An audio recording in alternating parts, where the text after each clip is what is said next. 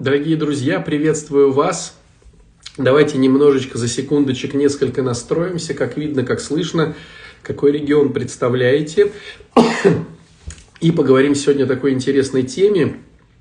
Может быть, многие уже понимают, о чем будем говорить, но все-таки, что движет нами, какие мотивы э, движения нашего в какие-то стороны, в плюсы, в минусы, чтобы с людьми сойтись, чтобы разойтись, чтобы выбрать этого человека, чтобы отойти от этого человека, чтобы ходить в этот храм, чтобы э, слушать этого батюшку, чтобы выздоравливать по такой-то программе, чтобы не выздоравливать по такой-то программе. Давайте вот это все покрутим, повертим, э, поотвечаем на вопросы. Схема очень проста, но очень неприятна. Одинцова видно и слышно. Здравствуйте, все супер. Ну вот видите, Одинцова видно и слышно. Кого еще видно и слышно, кроме Одинцова? Пишите, пожалуйста. Э, не э, жалейте своих пальчиков, чтобы мы настроились и уже понимали, что э, либо у меня все хорошо и у вас, либо надо кому-то подстроиться. Вот, помахать вы, конечно, помахали. Спасибо вам большое за ваши помахания. Добрый вечер. Добрый вечер, пишите, как видно, как слышно. Палкина слышно. Вот представляете, если Палкина – это Псковская область, это реабилитационный центр «Ручей», все слышно и видно. Э, Дагестан слышно видно. Но если в Палкино, в Дагестане в Симферополе э, добрейший отец Александр. Я думал, я сначала читаю «добрейший отец Александр». Мне как-то сразу приятно стало. Вот, на Украине все слышно, видно. Ну, вообще замечательно, здорово. Сразу скажу, друзья мои, все, что вы здесь слышите, все, что вы здесь видите, это все реабилитационный центр «Ручей», где наши специалисты делятся своими э, хитрыми хитростями, секретными секретами, которые за многолетний опыт, больше 15 лет, уже получили мы от того, как мы занимаемся зависимыми людьми. Зависимые люди – это алкоголики, наркоманы, игроманы. Э, это основной такой момент запроса. Бывает, конечно, и э, другие запросы, но это основные. И вот чтобы э, не только дать человеку возможность трезвой жизни, а чтобы еще эту трезвую жизнь, скажем так, оставить как можно дольше – вот это уже специалисты, должны быть специалисты. Потому что э, психология дошла до такого уровня, чтобы э, человек остался трезвым, а вот сколько он протянет в этой трезвости, должна быть мотивация. Потому что быть нетрезвым проще. Э, нетрезвый человек, он не видит э, ситуации, он закрывает на все глаза, он испытывает некую химическую эйфорию, от э, каких-то процессов, которые он не умеет решать. А быть трезвым – это сложно. И поэтому, вот, да, такое есть умное слово «ремиссия». Чем дольше ремиссия, тем э, лучше поработали э, специалисты реабилитационных центров, чтобы дать некие вектора, в которых будут развиваться люди с радостью, претерпевая сложности трезвой жизни – но в то же самое время в благости обретения семьи, работы, э, каких-то личностных качеств, детишек, путешествий, Бога и так далее, и так далее, и так далее. Вот.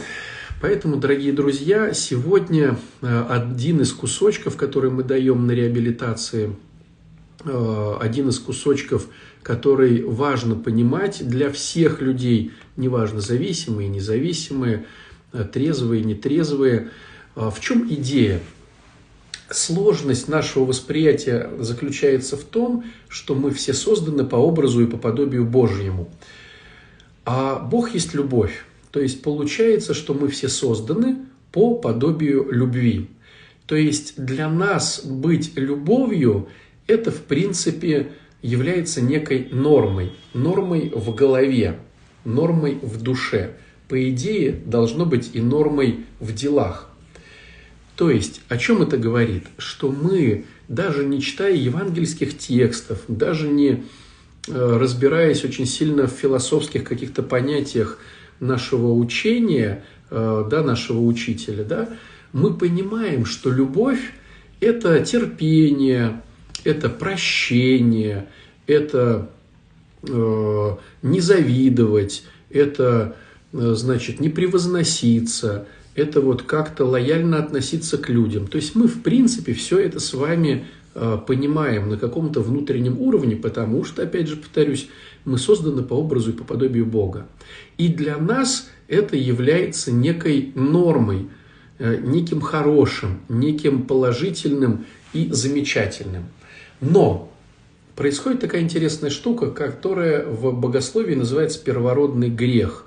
Это когда Адам с Евой э, решили в своих выборах, э, да, был у них выбор такой оставаться с Богом или не оставаться с Богом. Они выбрали с Богом не оставаться, к сожалению.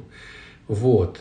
И пошла нек, пошел некий, не то что даже дисбаланс, некая негармоничность, пошло разрушение. И это разрушение привело к тому, что с одной стороны мы знаем, как правильно, то есть быть любовью, а с другой стороны мы ведем себя совершенно неправильно. Мы ведем себя не по любви. Но нам стыдно и перед самими собой, и перед другими людьми. Поэтому э, родилась такая интересная защитная реакция, что ли, или такая концепция у каждого человека. Мы вслух говорим про правильные вещи, а поступаем совершенно неправильно. Но если нас обличают за это неправильно – Э, нам настолько стыдно, что мы сопротивляемся и не признаемся в том, что мы неправильные, потому что мы знаем, как правильно, и всем хотим показать, что мы есть любовь. Хотя на самом деле мы далеко не любовь, потому что мы все поражены этим первородным грехом. Что это значит? Это значит, что мы все эгоцентрики. Эгоцентрик – это тот, кто считает себя центром Вселенной – вокруг которого крутится, вертится все, и эгоцентрик знает, как правильно, а все остальные не знают, как правильно. Вот. Э, поэтому получается, что мы все защищаемся некими помогают нам как-то спать спокойно. То есть мы говорим и позиционируем себя как хорошие – а на самом деле ведем себя как нехорошие. И это касается всех и вся. Когда, допустим, политики, там, депутаты говорят, я стал депутатом такой-то думы, потому что хочу, чтобы люди жили мирно и бла-бла-бла. Вот. Когда значит, э, врачи что-то говорят, когда преподаватели что-то говорят, когда священники что-то говорят, когда вот мы все все говорим, мы говорим правильные слова.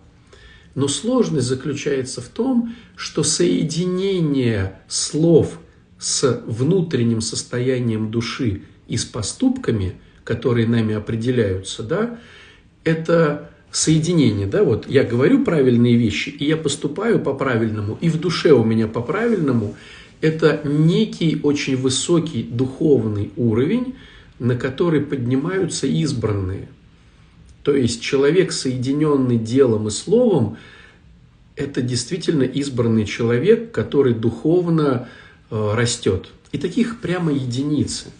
А большинство из нас, у нас не соединено слово и дело, слово и мысли, слово и чувство, слово и внутреннее расположение. И поэтому получается такая интересная штука. Мы большинство знаем, как надо говорить, как надо э, молчать, как надо вот как-то себя позиционировать. И что происходит у нас внутри? А внутри у нас происходит обычный эгоцентризм. То есть это говорит о том, что всеми нашими поступками движет наш эгоцентризм, то есть движет наша выгода. Есть выгода, мы с вами делаем. Нету выгоды, мы с вами не делаем. Порой нам неприятно это ощущать относительно себя, и мы хитрим даже сами с собой. Когда мы говорим Нет, я это делаю просто так. Нет, я это делаю, потому что так правильно, таков зов сердца, так все красиво. Но это, как правило, говорят люди, ну, вернее, в это верят сами по себе те люди, которые не занимаются самоанализом, потому что им неловко, неудобно, непривычно и стыдно. Вот. А те, кто занимается самоанализом, те, кто искренне и честно себе во всем признаются, могут признаться себе в том, что нашими поступками движут наши эгоистические цели. Выгодно нам – делаем, невыгодно нам – не делаем. Невыгодно не делать – тоже не делаем. Вот. То есть, чтобы теперь разобраться в наших э, движущих внутренних силах, нам надо понять, э, что же движет нами. То есть разобраться в наших выгодах. И вот теперь ты смотришь на себя и анализируешь, почему ты пошел в храм сегодня утром, в чем твоя выгода? Моя выгода в том-то, в том-то, в том-то.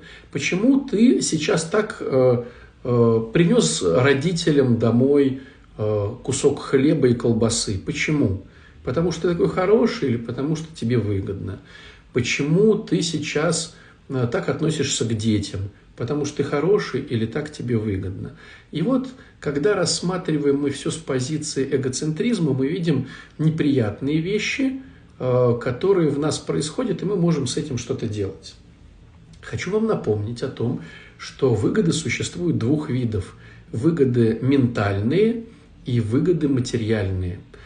Ментальные выгоды – это то, что не потрогать, то, что происходит внутри – поднятие самооценки, уважение, доказательство своим родителям, что ты неплохой человек, вот, э, доказательство своей правоты и так далее, и так далее. А материальные выгоды – это вот то, что можно потрогать. Причем э, хитрость распределения материальных и ментальных выгод, она очень интересна. Если мы рассматриваем двух людей – одного младенца, то есть начало жизни, и старика, это конец жизни, то у них диаметрально противоположные выгоды. У младенца выгоды материальные, и ментальных никаких нет. Ему вообще не важно, как о нем думают, что ему главное там покушать, э, чтобы животик не болел, а то, что о нем думают, э, ему совершенно неинтересно. И в противоположность у стариков наоборот. Уже нету Э, материальных выгод, они уже одной ногой там у Господа, но у них очень много ментальных выгод. Что о них подумают, как они вот будут выглядеть на фоне других и так далее, и так далее, и так далее. А вот э, люди, скажем так, середнячки, ну там, грубо говоря, там 40-50 лет, это те, у которых пополам. Им важны и еще и материальные выгоды, и, конечно, им важны ментальные выгоды. Но чем мы старше становимся, тем все-таки больше уходит э, материальных, потому что мы уже что-то имеем и, или уже обесцениваем то, что мы хотели когда-то иметь. О, я хочу иметь яхту, э, думал 30-летний человек. В 50 он уже понимает, э, что это все очень сложно, очень все тяжело, лучше просто взять в аренду и покататься, ну, в лучшем случае. И так касается большинства каких-то вот материальных вещей. А вот ментальные, э, хороший я или плохой, что обо мне подумают, э, вот, какой у меня имидж, ну, вот эти все вещи, они все-таки начинают уже преобладать. Да? То есть, если сравнить там 25-летнего и 50-летнего, Э, то это вот прям видна вот эта вот разница. Так вот, э, поэтому мы все с вами, к сожалению, движем э, такими интересными штуками, как выгоды, либо ментальные, либо материальные. И если нам выгодно, мы что-то делаем. Если нам не выгодно, мы что-то не делаем. Тогда встает вопрос, как же так? Что ж теперь надо Э, делать только когда просто так, или как-то менять себя. Ну, безусловно, конечно же, вот, да, допустим, христианство – это то направление, э, в котором мы учимся делать все э, просто так. То есть мы в христианстве учимся отходить от эгоцентризма и от забирательных систем переходить в отдающие системы.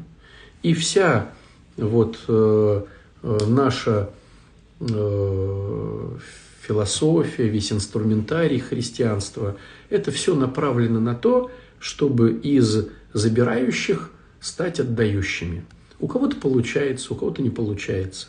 Большинство, конечно же, э, одевает некую маску, маску э, внешнюю, потому что внешне прокачать намного проще, чем внутреннее – Э, ну, внешне можно одеваться, бороду вот э, какую-то вырастить, вот, одеть платочек, э, юбку в пол, вот, говорить правильные слова, говорить, когда нужно, или цитировать, ну, как, когда нужно что-то, какие-то тексты священные там, или ветхозаветных там пророков. То есть говорить все можно правильно. Окать можно, можно вот цокать, можно креститься, можно э, смотреть как-то вот прямо из-под лобья. Э, но все это разрушается об э, одну интересную вещь, опять же, под названием любовь. Если любви нету в человеке, как бы он ни окол, ни акал, какие бы одежды, вот такие его правильные бы он ни носил, все это становится некой пародией и посмешеством. И э, у апостола Павла есть замечательные слова, которые обличают всю эту историю. Он говорит о том, что если человек отдал все свое, вот отдал все свое, распродал, нищим отдал, и вот он теперь без всего, но не стяжал любви, не умеет любить, то это все бесполезно. Если человек чудотворец, и может горы переставлять, и может прям вот все-все-все, что угодно, но любви не имеет, это все бесполезно. Если человек очень умный, знает языков много, настолько много, что даже ангельские языки понимает, но любви не имеет, то это все бесполезно. То есть получается, что неважно, монах, священник, э, мирянин, неважно, что он делает – если им не движет любовь, вот внутренне, да, любовь, то все это бесполезно. Можно раздать все деньги, можно стать э, внешне каким-то крутым, вот, можно возглавлять какие-то фонды, можно то, можно все, можно пятое, десятое, но если любви не имеешь, то это все перед Богом будет э, бесполезно. И вот здесь, вот, на мой взгляд, друзья, существует некая, на мой взгляд, ошибка мышления, которую э, многие вот, перенимают. Она заключается в том, что если я хочу что-то сделать, но понимаю, что любви не имею, то тогда я это и делать не буду. Вот на мой взгляд это не совсем корректно. А, почему? Потому что даже если ты не имеешь любви и делаешь это корыстно, то все равно лучше сделать, чем не сделать. Ну, то есть, допустим, тебе почему-то выгодно построить этот храм. Ну, по каким-то своим причинам. Уход от налогов, а, засветиться, что ты величайший, ну, неважно почему. Вот лучше построить, чем не построить. Если ты окормляешь детдом или интернат, какой-то реабилитационный центр – и ты имеешь кучу выгод от этого. Лучше построить и окормлять, чем не построить. Ты э, хочешь подарить своему мужу или жене прекрасный подарок и понимаешь, что ты его даришь, потому что так будет выгодно. Но тогда вроде как нечестно. Все равно лучше подарить, чем не подарить. То есть, да, мы все пропитаны лукавством. Да, мы все носим маски – которых мы хотим как имидж показаться более лучшими, чем мы есть на самом деле. Да, так есть. Это надо признать. Но это не дает нам права что-то не делать. То есть лучше все-таки даже с этими масками что-то делать, чем вообще ничего не делать. Вот, поэтому что, друзья мои, а, с одной стороны, если мы разбираемся сами с собой, то нам, конечно же, здорово применять эту некую методику а, по поводу разобраться, почему я это делаю, чтобы стать совершенней. Но если мы рассматриваем других людей, то нам не нужно применять эту методику, Потому что на самом деле, когда мы будем думать, что движет этими людьми, мы будем думать о наших ценностях, а не о их ценностях. То есть, если, допустим, мне нравится уходить от налогов, э, совершая благотворительные поступки, то я буду думать, что и Васечка, который строит храм, тоже наверняка уходит от налогов. Хотя у Васечки может быть вообще миллион других каких-то причин. То есть, когда мы пытаемся анализировать других людей, мы вольно или невольно подставляем свои э, какие-то э, важные моменты в их э, судьбу. Но это наши моменты. Там, может быть, такого нету. В психологии это интересно называется зеркалом. То есть мы в других людях видим только свои проявления, либо хорошего, либо плохого. Но что движет этими людьми, мы никогда не поймем. Господь поймет, мы никогда не поймем. Даже если спросим, не факт, что они нам ответят честно. Поэтому самое лучшее заниматься не анализом других людей, а самоанализом, чтобы становиться совершенней, чтобы в идеале делать что-то не почему-то, а по произволению души, которую мы воспитываем в любви. То есть я это делаю, я вижу, что я иду в корысти, Господи, помоги мне и научи меня делать что-то просто так. Варить кофе в 4 утра своему супругу или супруге просто так. Э, делать бутерброды своим детишкам просто так. Э, там, я не знаю, на работу приносить пирог или пиццу просто так. Э, обнимать человека, который в унынии, просто так. Жертвовать в храме, просто так. А не чтобы на показ, вот, смотрите, я сейчас положу в кружку, в копилку столько-то денег. Э, кому-то вот в чем-то помогать, просто так. То есть наша задача – это делать относительно себя. И наша задача – учиться не оценивать других, потому что это все равно бесполезно, мы все равно не экстрасенсы и не поймем, что движет этими людьми. Но понимать должны, что мы, как правило, носим маски. Для чего это еще нужно? Это нужно еще для того, чтобы, э, чтобы начать э, с этим работать. То есть, если я, допустим, ну, давайте классический вариант, да, допустим, э, женщина говорит, я не делаю что-то для мужчины, потому что он меня обидел, для своего мужа, потому что он меня обидел. Поэтому я что-то не делаю. Ну, допустим, там, не знаю, не варю ему борщ. На самом деле она ему не варит борщ, потому что ей лень. Но признаться себе, что ей лень, это сложно. И у нас включается такая функция, как обесценивание.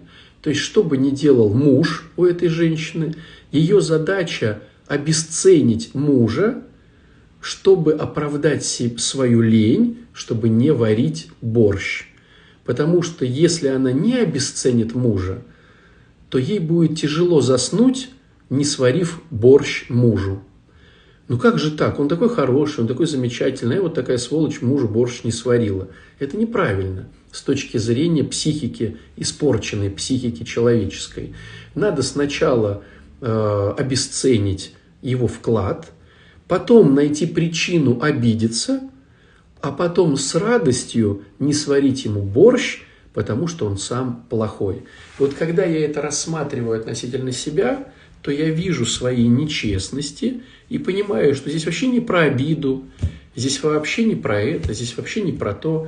Я просто, с одной стороны, э, супруг, а с другой стороны, мне лень, или я труслив, или я э, там что-нибудь там еще, ну, неважно что, да, э, алчен или э, там тупой, не хочу развиваться, да, в чем-то, не хочу прогрессировать. И поэтому я это не делаю. Но мне сказать, слушай, дорогая, я просто туплю, мне лень, я алчен и я труслив, поэтому я вот не зарабатываю деньги. Вроде как бы неудобняк. А вот если я, э, допустим, э, скажу, да, конечно, если бы ты то-то да сё-то, я бы с удовольствием сделал, ты сама виновата, вроде так бы и хорошо. Поэтому, друзья мои, учимся самоанализу, учимся быть честными сами с собой, не анализируем и не придумываем что-то относительно других, потому что все равно не поймем, и стараемся идти в бескорыстие. Я э, людям, которые вокруг меня, учусь бескорыстно что-то отдавать.